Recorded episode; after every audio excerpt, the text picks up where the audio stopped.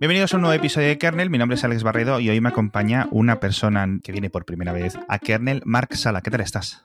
Muy bien. Mark Sala, muy bien, ¿qué, se quitó? sí, concreto, al, al, balón.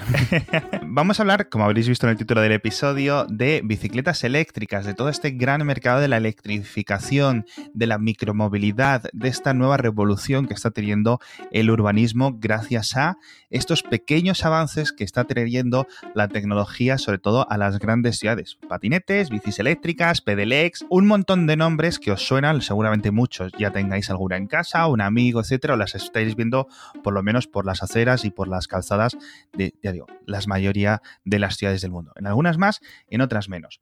En algunas más es por lo que me ha traído a Mark, porque Mark lleva un tiempo viviendo en Holanda, en Países Bajos. Y ahí, bueno, pues ya sabéis que estos hombres tan rubios eh, van muy avanzados con esto, ¿no es cierto?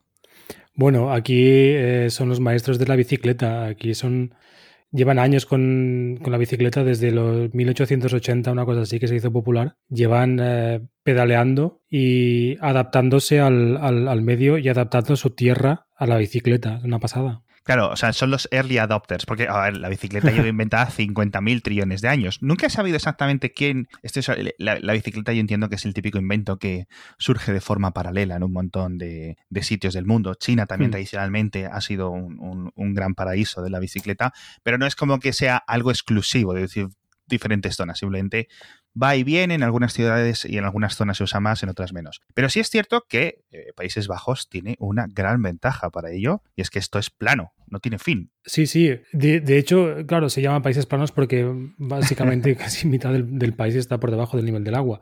Pero sí que son muy planos y es, curioso. Hay una anécdota que recuerdo siempre y es volando hacia España cuando pasábamos los Pirineos, unos niños holandeses que en el avión decían, mira, mira, montañas, montañas. Y, pensaba, montañas, bueno, en fin. Pero, pero sí, aquí no hay. Y entonces, claro, la orografía del, país permite que se, ostras, que, la bicicleta se esté extendida. De hecho, acabo de buscar en Google la, montaña más alta de los Países Bajos. No sé si la conoces o me puedes adivinar o la audiencia puede pensar y que pause el episodio y de cuánto va a ser, eh, de qué, altura tiene la, la, montaña más alta de Países Bajos. ¿Tú la conoces? El nombre ahora no te lo sabría decir, pero me parece que está alrededor de los 300 em, metros, una cosa así. Efectivamente, 322 metros, tío. Es, lo más alto. O sea, no tienen problemas de oxígeno en ningún momento en, no, no. Esto es este como el, como el Monte Toro en Menorca. También, el punto más alto de Menorca son 300 metros, Monte Toro. Esto es lo mismo. el punto más alto de, de Menorca puedes tocar la playa, ¿no? Te mojas los pies. si Básicamente. Qué curioso. a ver, diferentes orografías que al final es lo que hace y lo que convierte estas sociedades. Son unas. Eh, la orografía es un gran un gran definidor ¿no? de cómo es la propia cultura que ahí se desarrolla. Entonces, dejando el tema de la bicicleta atrás, que ya la conocemos todos, todos sabemos cómo funciona, con sus platos, sus engranajes, sus cosas, va para adelante, no va para atrás. Pero desde hace unos 10 años, quiero decir, Marc, ha llegado un poco una segunda revolución, que es la electrificación de la bicicleta. Vamos a dejar aunque lo vamos a tocar, el tema de los patinetes eléctricos, pero quiero centrarme en lo que es la bicicleta eléctrica. Y hay dos cosas. Uno, la e-bike o las bicicletas eléctricas y otra cosa que se llama pedelec. ¿Qué diferencia hay? Pues mira, básicamente se diferencia en, de dónde tú activas la potencia que te, que te hace moverte. La e-bike, la, potencia se activa desde el manillar, ¿vale? Y el pedelec es la asistencia al pedaleo. Vale, o sea, la primera es más como una moto, es decir, que tú eh, giras el manillar así, brum, brum, brum, pero no hace brum, brum, porque el motor es eléctrico para... y, más o menos, y, eso tira para adelante. Cuanto más giras, más rápido va. Y la otra simplemente es como un apuerto esto, es decir, que si tú no pedaleas, la bicicleta no se mueve. Eso es. Eh, legal, legalmente, en la, en, la ley que asiste a, a, este tipo de vehículos en Holanda, eh, se dice que la asistencia al pedaleo del, o sea, del, pedalec se considera pedalec eh, todo aquel vehículo que eh, transmite energía mientras está pedaleando y deja de transmitir energía cuando, cuando paras, básicamente. Y esto tú le puedes decir como unos niveles de intensidad, es decir, mira, tío, eh, acaba de pasar las navidades, no me pidas que suba a esta cuesta porque no me da, o voy con las bolsas o voy con lo que sea, es decir, no puedo. Y, y, le puedes decir tú como una intensidad extra que te añada o depende del modelo o cómo funciona. Pues mira, evidentemente depende del modelo, pero los, por ejemplo, te explico mi experiencia, que es la más extendida por lo menos, ¿vale? Vale. En mi experiencia, yo tengo una, una, una Backfits, que es básicamente una, bici de carga, con una carga eh, en, la parte posterior, en la parte delantera de la bicicleta. Lo cual imaginemos que es una bicicleta de dos ruedas, pero la rueda delantera está extendida como a un metro de, del manillar.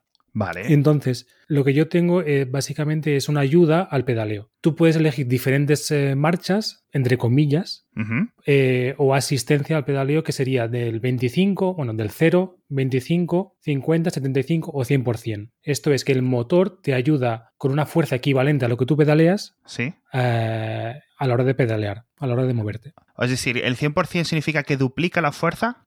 Correcto. Vale. Siempre, siempre y cuando esto está capado, ¿vale? Siempre y cuando tú llegues hasta el máximo de 25 kilómetros por hora. Vale, de acuerdo. Es decir, si tú ahí tienes los gemelos como los de Alberto Contador, pues eh, ibas a 25 por hora, ya no da más de sí, no te, no te mueve, no te aporta el doble, digamos, de vatios a la, a no la aporta, No aporta fuerza. Esto siempre lo comparo con, potencia o resistencia, en el sentido de que eh, la bici te ayuda a llegar a la velocidad que tú quieres más rápido o más despacio. Claro. Con lo cual, en una cuesta que a ti, pues es literalmente, te cuesta un poco más, eh, la, bicicleta es la que va a hacer la mayor parte del esfuerzo y en un plano o en una cuesta abajo un poquito, pues es más tus, tus propios pies, ¿no? Tu propia energía química, por decirlo así. Has dicho una palabra que me parece muy curiosa, que es backfiets, que entiendo que esto es holandés, neerlandés. Sí, sí, sí. ¿Y qué significa? Porque eh, para aquellos que queráis buscarlo en Google, se escribe B-A-K, back Fiat. ¿Sí? Backfiets. ¿Y esto qué significa? Eh, esto es, un, es, una palabra que se compone de otras dos palabras. Fits es bicicleta y back es cajón, caja. Entonces, básicamente es ah. bicicleta cajón, bicicleta caja. Sí, que son como estos trineos, y esto es lo que realmente sacó la, conversación para hacer este podcast, porque esto es algo que todos los que vivimos eh, a ver, esto en Barcelona, por ejemplo, hay. En Madrid creo que no he visto ninguna. En Barcelona sí he visto algunas. Pero en Holanda esto es ubicuo. Mm, en Holanda esto es, eh, sí, las hay en todas partes y para todos los usos y es muy curioso hasta dónde ha llegado la concepción de la backfits, en el sentido de que ahora ya también es un símbolo de estatus social. O sea, es como tener un, un SUV. Claro, porque yo a veces lo pienso, digo, el, no sé qué porcentaje de mis trayectos son básicamente. El colegio de mis hijas está más o menos a unos kilómetro y medio, dos kilómetros de mi casa. Problema, está en cuesta arriba. Entonces mis hijas, pues mira, tienen mochilas que la mayor parte del día pues van vacías o tienen el carrito, etcétera. Pero oye, mm. tío, a las 8 de la mañana cuesta mucho mover el culo cuesta arriba para ir hasta el colegio. Eh, precisamente porque además antes lo tenían enfrente de casa. Es decir, yo siempre bromeaba con la directora del colegio. Digo, voy a poner una tirolina de mi ventana del salón hasta aquí y ya ni me bajo, ya las tiro por ahí. Pero claro, entonces eh, cuesta. Y muchas veces mm, vamos tarde, lo que sea, no da tiempo y tampoco corro mucho tiempo, pero vamos en el coche. Entonces, mover un coche de dos toneladas para hacer un kilómetro, kilómetro y medio, dos eh, urbano, pues es mucho desgaste de embrague, mucha contaminación, mucha cosa, luego volver. Como es cuesta abajo, voy con la. solo ir casi el 60-70% del trayecto, luego un punto muerto, con lo cual, bueno, algo menos contamino. Pero oye, ¿qué quieres que te diga? Es, es, un rollo. Y siempre he pensado, digo, no será bueno para mí tener una de estas. Y entonces ya empecé a mirar por internet. El problema de las backfits son muy chulas. Son como trineos, pero digamos, el, los, los, perros, los huskies, son, es el motor eléctrico, ¿vale? Pero es, genial. Correcto. Y vamos a comentar, o al menos Marcos va a comentar todos los diferentes modelos que hay, porque van con cajones delante, cajones detrás, eh, cajones y sillita para detrás. Y pueden ser para mercancías y pueden ser para llevar niños, incluso. Hay modelos increíbles. Y claro, aquí la oferta es muy pequeña, o te los tienen que importar, etcétera, y sobre todo el precio son carillas. De hecho, el modelo que estuve mirando eran hmm. como 4.000 euros. Ojo. Sí, no son... A ver, todo, todo depende, ¿no?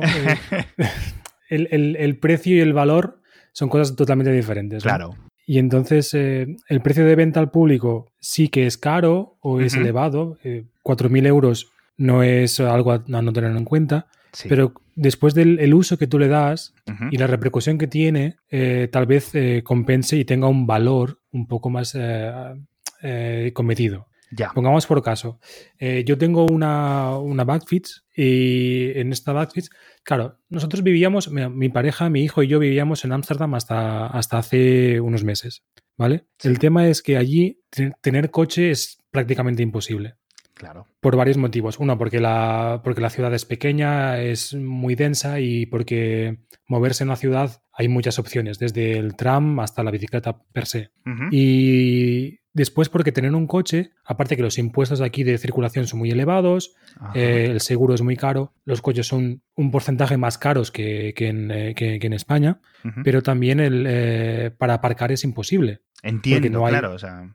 Claro, no hay, no hay, no hay parkings privados y si los y después aparcar en la calle necesitas un permiso especial. Bueno, en fin, una, una, historia que con una lista de espera de año y medio, una cosa espectacular. Wow. El caso es que nosotros nos decidimos, vale, tenemos un hijo, pues vamos a hacer una backfits, ¿no? Como tiene tanta, tanta otra gente y, ya está. Y entonces con la Badfits nos movíamos para arriba y para abajo. ¿Esto qué pasa con respecto a un coche? Pues te ahorras varias cosas. Te ahorras el combustible, ¿no? los, no sé, 20, 30, 40, 50, 60 euros a la semana de combustible. El seguro que tenemos, que no es obligatorio, pero sí, sí que conviene tenerlo, por, sobre todo por, robos o lo que sea, que pueda haberlos, pero no los hay. No, es común que desaparezca una bicicleta aquí en, Holanda.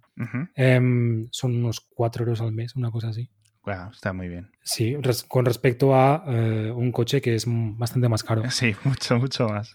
y la disponibilidad, o la más que disponibilidad, la, rapidez con la cual sacas una bicicleta. En el sentido de que yo la tengo aparcado delante de casa, bueno, al lado de casa, y llego, monto el, ordenador de a bordo, eh, descando el candado y ya está.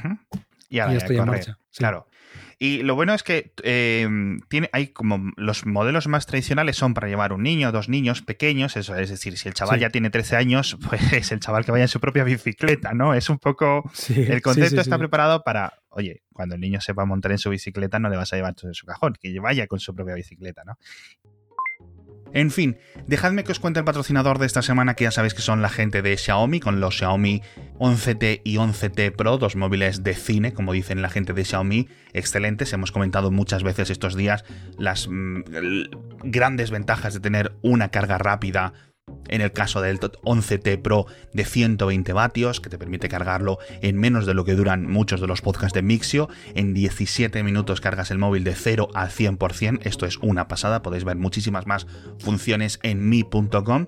Os he comentado también lo que dura mucho su batería, es decir, no es que solo es que se cargue de forma ultra rápida, sino que además es una batería muy muy grande, pero Recordemos que son móviles que aparte de tener un Snapdragon 888, que es el máximo rendimiento actual en Android, y una pantalla de 120 Hz, que esto es una pasada, son realmente de los modelos más completos y a su vez más baratos. Es que los 11T y 11T Pro están súper, súper, súper bien en calidad-precio, porque además tienen, bueno, un sistema de triple cámara que te va a dejar con la boca abierta, de verdad. Son muy recomendados, son de los mejores móviles del año sin ninguna duda, así que ya sabéis, para descubrir más de este 11T y 11T Pro, entra en mi.com o en el enlace que te dejo en las notas del episodio. Claro, mi problema es que yo me junté, una niña ya mía ya es mayor, ya tiene unos nueve años, ya empezaría a tener que ser su bicicleta, pero otras dos eh, aún tienen seis años. Entonces, tampoco es que diga, jo, tener cuatro bicicletas para ir al colegio, luego tener que dejar las tres suyas allí, etcétera. A mí como que se me ha pasado un poco ya el arroz, por decirlo así, del backfiet. Eh, pero claro, siempre se me ha quedado ahí el, la espinita clavada de no haberla comprado. Bueno, claro, no la compré porque antes vivía enfrente del colegio, pero ahora siempre me arrepiento. Es decir, no, se ha podido sincronizar mi vida con el modo de estilo de vida del backfit, ¿no? Y, me da mucha pena porque alguien tiene que empezar a, como a mover la rueda nunca mejor dicho, ¿no? De que te empiecen a ver con esto, la gente sepa que existen, porque es que estoy seguro que el 95% de la gente, digamos, que mm. con el, de los padres y las madres que llevan a sus hijos al colegio, no saben que esto existe. Saben que existen las bicicletas, saben que existen las furgonetas, pero no, no saben que existe esta especie de fusión rara, ¿no? Sí. Sí. Ah, ¿Sabes qué pasa? Es que lo que, lo que yo he entendido de, este país es, lo siguiente. en el, sentido de que tú aquí creces naces y a los dos años te dan una bici, prácticamente. Claro. creces con bici. En el cole te hacen una, un examen de ir en, carretera o de, iba a decir navegación, pero no, de circulación. Eso es, de circulación por, carretera con, bici. Y tú vas creciendo con tu bicicleta y tal. Entonces llegas a los 30 años, más o menos la edad eh, que, empiezas a sentarte y a tener una familia y tú tienes, te compras ya una, una bici buena. Y entonces a ese, bici buena de 600, 700 euros le añades los asientos, ¿no? Creo que ya tienes en mente a lo que me refiero, los asientos de, tanto detrás como, como delante. Sí. Y entonces ahí esto es súper normal. Pero ¿qué pasa? Si tú quieres ir un paso más adelante, vas a la Backfits. La Backfits, para dar un poco, un poco de historia, em, la Backfits es la bicicleta que eh, siempre se ha usado aquí en Holanda para transportar cosas. Desde la leche algo muy común en, Holanda, hasta los quesos, mercancías, eh, correo, etcétera, etcétera, etcétera, cualquier cosa. Hay gente que ha hecho mudanzas usando solamente una backfit. wow. O sea, eh, tú te bajas, claro, tú te bajas tu, yo qué sé, tu silla, tu ropa de cama, tu colchón o lo que sea, te la pones en las backfits y te lo llevas. Claro que las backfits de hace años, las de antes, hace 30, 40, 50 años, iban con freno de mano, iban con marchas, iban, eran otra cosa. Y, eran, y el cajón era bastante largo, era de uno metro, metro y medio, casi dos, algunas, ¿eh? Jolín. Sí, sí, sí, eran una cosa espectacular. ¿Qué pasa? Que ahora se han adaptado muchísimas al, estilo de vida de aquí, digamos, y a las familias. Y en el sentido de que muchas tienen el cajón para sentar a dos, tres niños, cuatro niños, como decías, o incluso algunos modelos como el que te, pasé de seis niños. Que eso ya sería un poco más para negocios en el sentido de eh, guarderías. Eso es lo que estaba pensando, porque, a ver, la gente cuando hablamos de cajón, que no se piense que esto es en plan como el trineo de Papá Noel, que en cierto sentido lo es, y que los niños van dentro como si fuera la leche o la compra, porque tienen sus cinturones de seguridad, sus cosas. De, hecho, les puedes comprar, obviamente, Países Bajos, tiene que estar lloviendo 100 días al año por lo menos. Unas capotas de plástico transparente que puedes quitar y puedes poner, que también cuestan un dinero, los puedes comprar como accesorios. Y hay como un gran mercado de accesorios, ¿no? De que le puedes poner luces, eh, chismas, las capotas, los plásticos, eh, banquitos, un montón de cosas. Y claro, el modelo este de seis personas, que creo que era la... Mm, se me ha olvidado el nombre de la marca, pero el modelo era el Emax, no sé si Baboe o Baboe. Babu, Babu, Babu IMAX. IMAX y tiene para seis niños y los seis niños van eh, como, en, como en un helicóptero, van los militares puestos en el lateral, los tres mirando a los otros tres. Y eso es un mini autobús. Y eso, claro, yo cuando lo vi dije yo, ¿quién tiene tres? ¿Quién tiene seis hijos en 2019? Pero es cierto que para guarderías, eh, para moverlos, para llevar a los niños de un centro educativo a otro lado, o para una familia, o para lo típico que te coordinas, ¿no? Con los vecinos para llevar a los niños al colegio, etcétera, es, es espectacular. Sí, sí, es una pasada. Y es caro. Son este modelo creo que me costaba comprarlo aquí en España, cuando lo miré, 3.800 euros, que no es, a ver, considerándolo con lo que dices tú, dices tú, es que sale a cuenta, porque si te ahorras, yo en mi caso son 1.000 euros de seguro todos los años, 900 euros. Es todo riesgo, es todo lo que tú quieras, pero son 1.000 euros. y luego de gasolina me parece, no sé lo que gastaré, pero entre talleres y tal.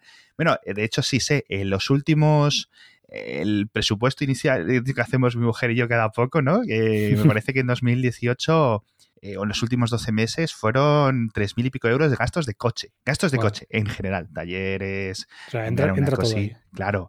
Eh, impuestos de circulación, que aquí es un poco Madrid. Yo tengo algunos eh, descuentos por familia numerosa y cosas así. Pero oye, no, no es.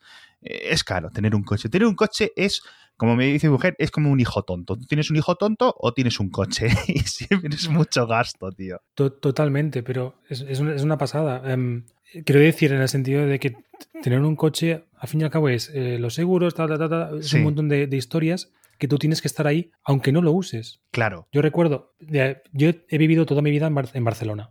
Yo tenía un coche en Barcelona y me movía desde donde vivía, que vivía en Gracia, hasta el centro o lo que sea. Y, es, que, claro, es que era mover el coche, la gasolina, la zona azul, la zona verde.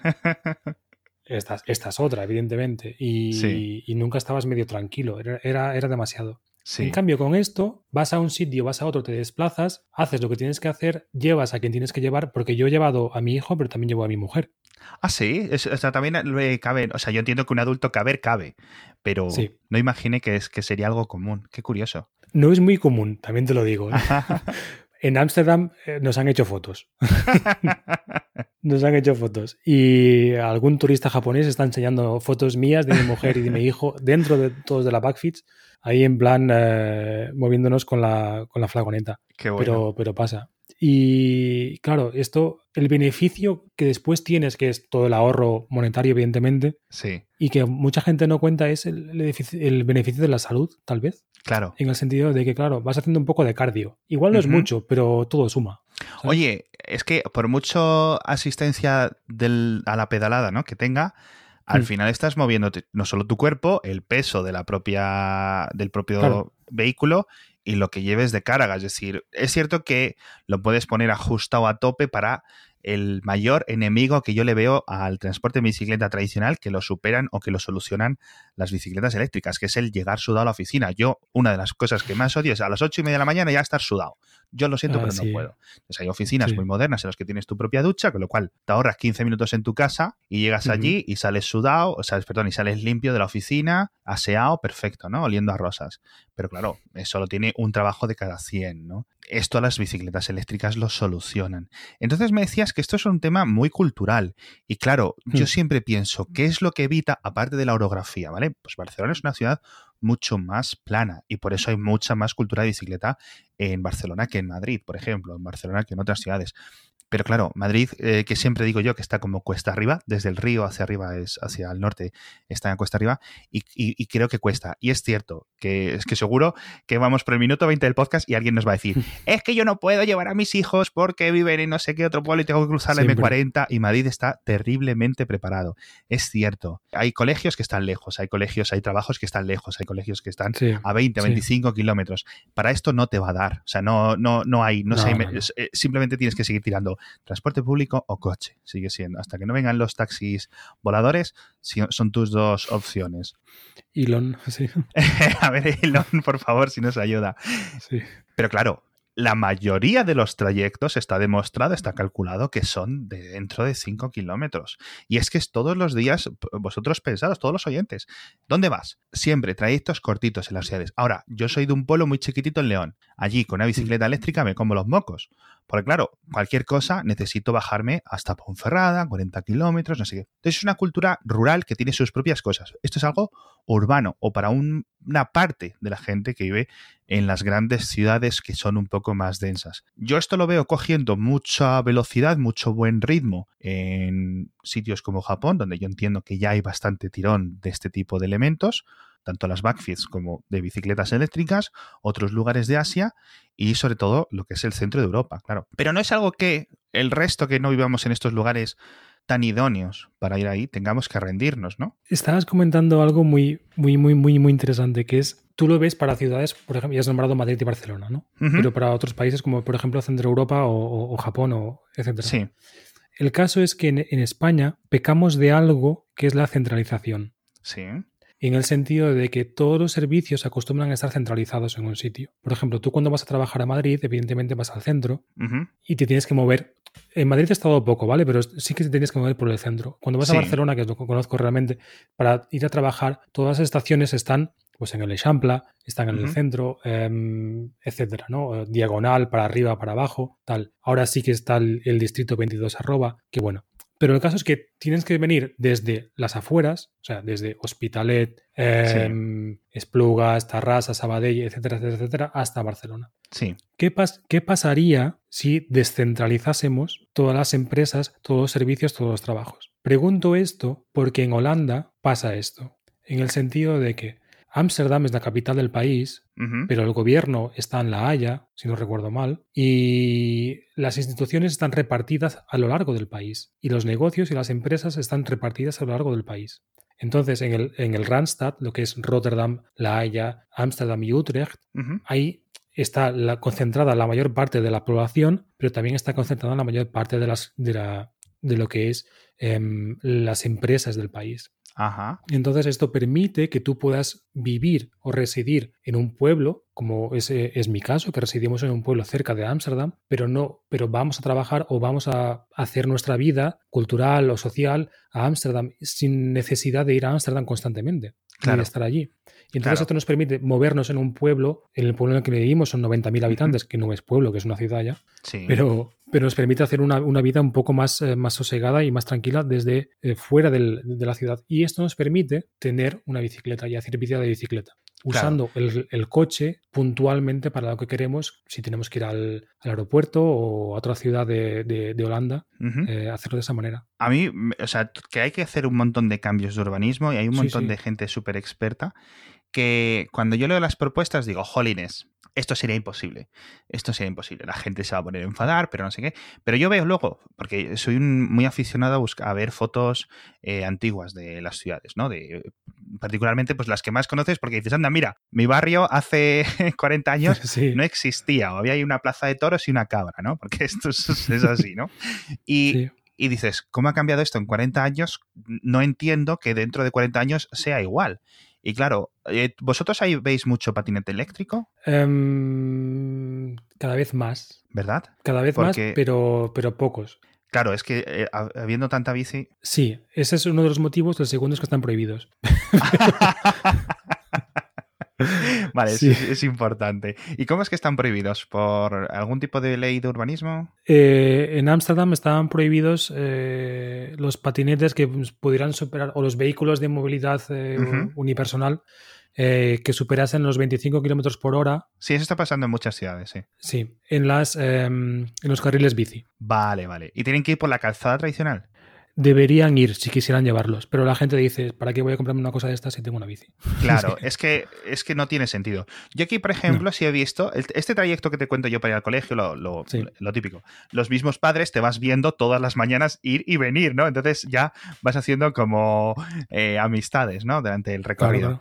Y, y, hay todos los días cuatro padres. Antes, al principio del curso eran tres. A finales del año pasado, del curso del año pasado, eran dos. Y ahora son cuatro ya, que van en patinete a recoger a, un solo hijo. Entonces le ponen en medio, entre, con las manos rodeando el, cuello del niño, por decirlo así, los hombros, y van las dos personas. Entonces, claro, estos son patinetes eléctricos que tienen una batería, un alcance, etcétera. Tiene un soporte mm. como para 120 kilos, con lo cual, pues si la madre pesa 60 kilos y el hijo pesa 25, más la mochila, más los abrigos, etcétera, pues aún quedan muy lejos, ¿no? De, del este. Y sí que lo veo, y es que es una pasada, porque estos chismes pues son 250, 300 euros, no son baratos, pero oye, te hacen el S. Y a mí me dan mucha envidia. A mí me da mucha envidia, porque si yo solo tuviera una hija, pues, estaría haciendo esto. Venga para arriba, venga para abajo. Y ni backfits ni, ni nada, patinete eléctrico.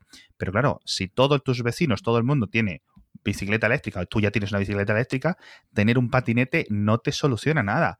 De hecho, en Taiwán, hace dos años que estuve, obviamente ya sabía que había muchos eh, eh, motocicletas, ciclomotores, eléctricos, de gasolina, de todo, ¿no? Y claro, allí la cultura de la bici está, alguna gente usa bici, otra gente usa bici eléctrica. Yo imagino que esto habrá ido evolucionando, pero ¿para qué te vas a comprar una bicicleta eléctrica si tu ciclomotor de 20 cilindros Hmm. perdón, de 20 centímetros cúbicos te consume cero. O sea, es que consume tan poco que te da igual. Y, claro, lo que creo que sí, de todas formas, eh, va a ocurrir en las ciudades y a, través de leyes, como es el caso de Holanda, que me gustaría hablar de tema de cascos, tema de aceras, etcétera. Sí, sí. Em, sí que va a haber una especie de ataque al coche como elemento único de transporte. Es decir, los coches no van a desaparecer. Eso lo hemos comentado en varios episodios de Kennel es imposible. Yo, por ejemplo, para irme al pueblo son 400 kilómetros y eso no lo puedo hacer en bicicleta eléctrica. No, no, desde luego que no. Entonces, obviamente van a seguir eh, ahí. Pero va a haber como una especie de, es que no sé cómo decirlo, de descompresión, de descompartimentalización de los trayectos mm. y en los que para usamos coche para todo, ahora vamos a usar patinetes para unos, más transporte público o cada vez más transporte público con suerte para otros y sobre todo más métodos de transporte hoy minoritarios, como es el caso del patinete, la bicicleta en España, aunque son mayoritarios ahí donde vives tú, Mark, y yo creo que cada vez vamos a verlos más.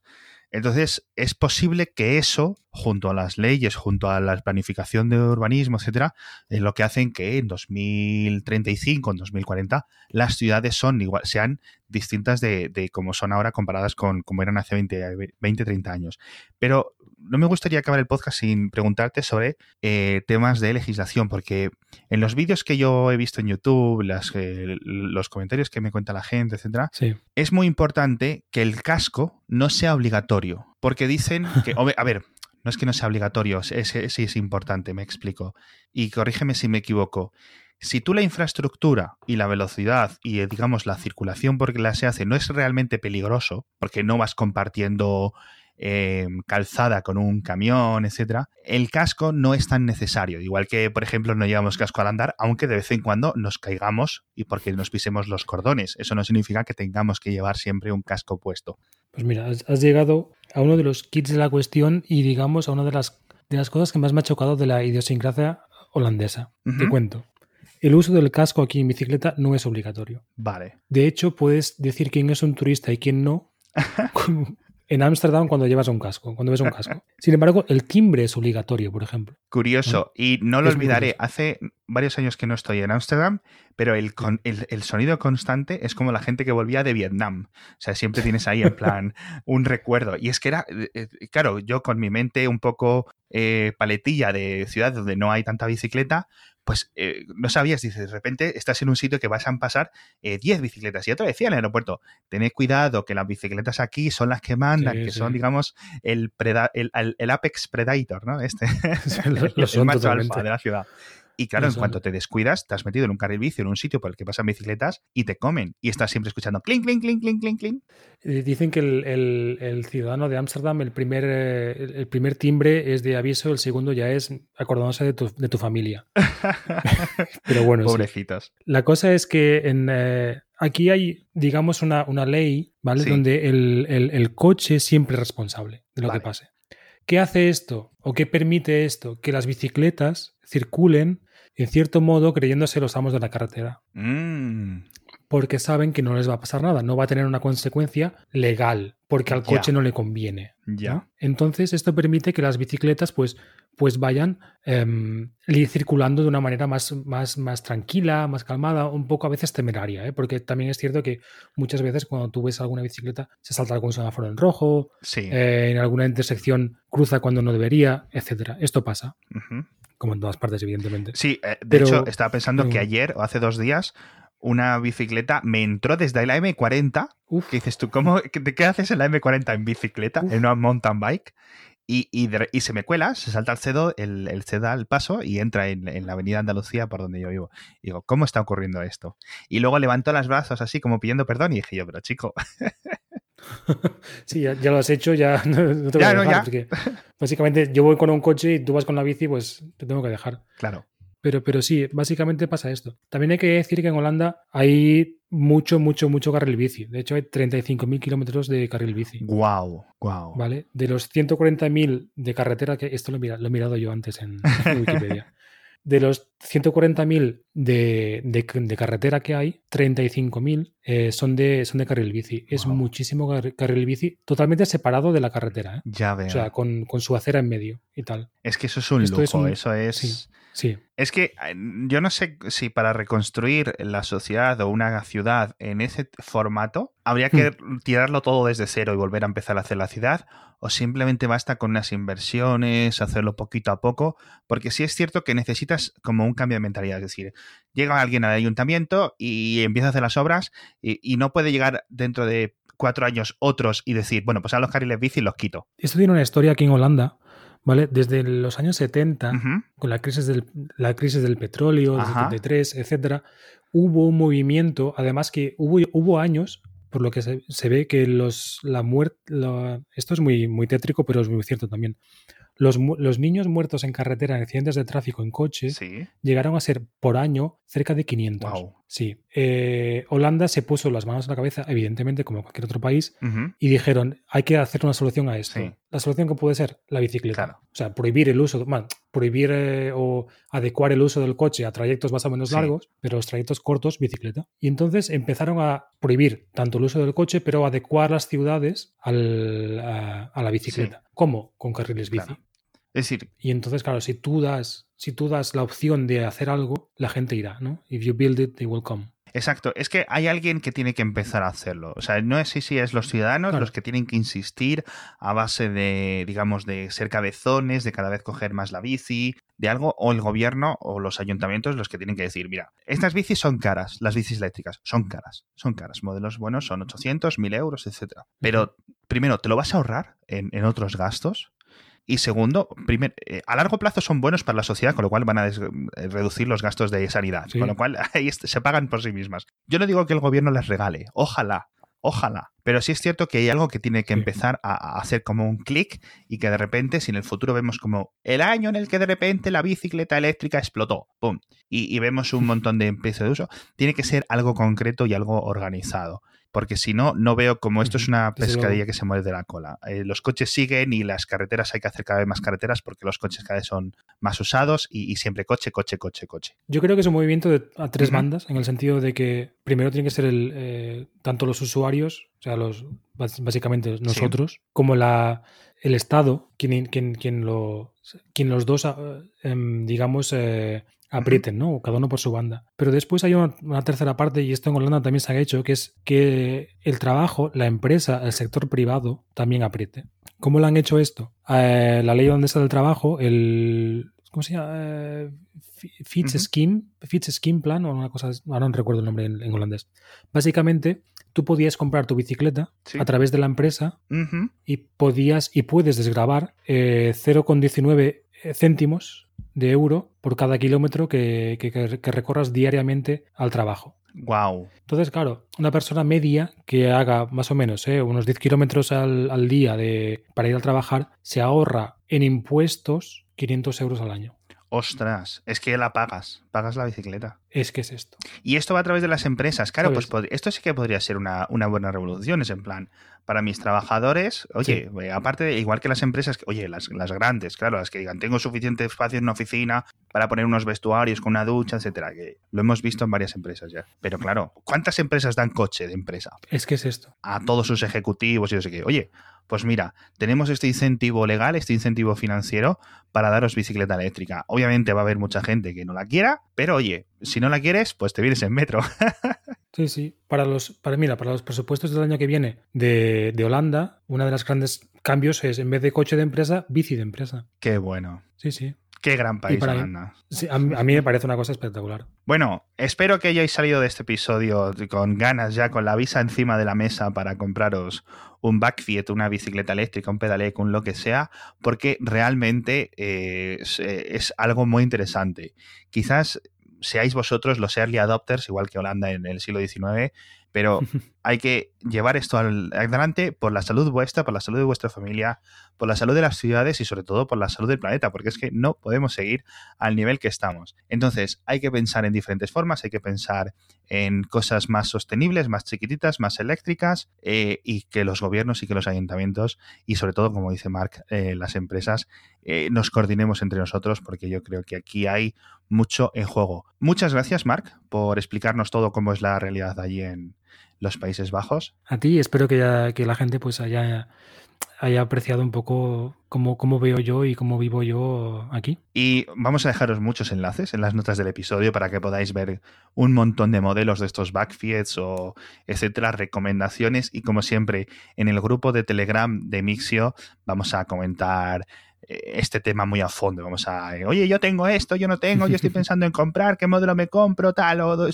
segunda mano, etcétera, porque seguro que este episodio va a dar mucho que dar. Muchas gracias de nuevo, Mark. Muchas gracias a todos por estar ahí y nos vemos la semana que viene.